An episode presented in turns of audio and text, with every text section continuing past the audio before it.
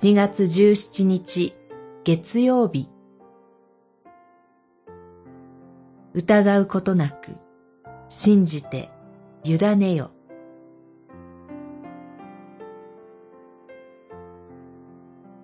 アモス書四章。それゆえイスラエルよ私はお前にこのようにする。私がこのことを行うゆえに、イスラエルよ、お前は自分の神と出会う備えをせよ。四章十二節神に背き続けるイスラエルに、神は災いを下されます。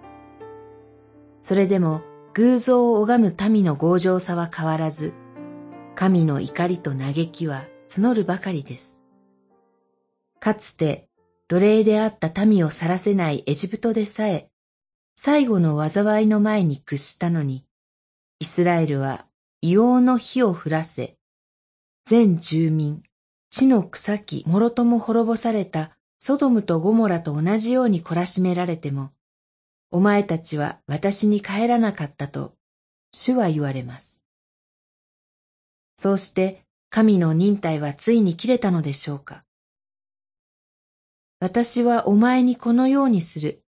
私がこのことを行うと言われたのは、神の諦めを示されたのでしょうか。確かに北イスラエルの滅亡は近づいていました。そしてしばらくのちに南ユダも滅びます。しかし、告げられた言葉は、自分の神と出会う備えをせよでした。全くの裁きの宣告なら、自分の神という言葉を選ばれるでしょうか。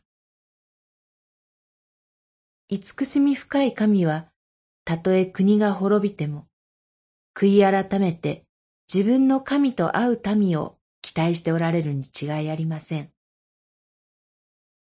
聖なる審判と同時に、恵みの約束を成就する決意を告げておられるのではないでしょうか。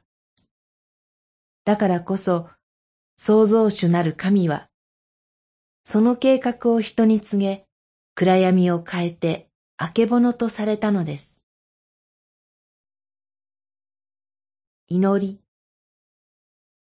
いかなる時も、主をのみ見上げることができますように。その私の主の皆は、主イエス・キリスト。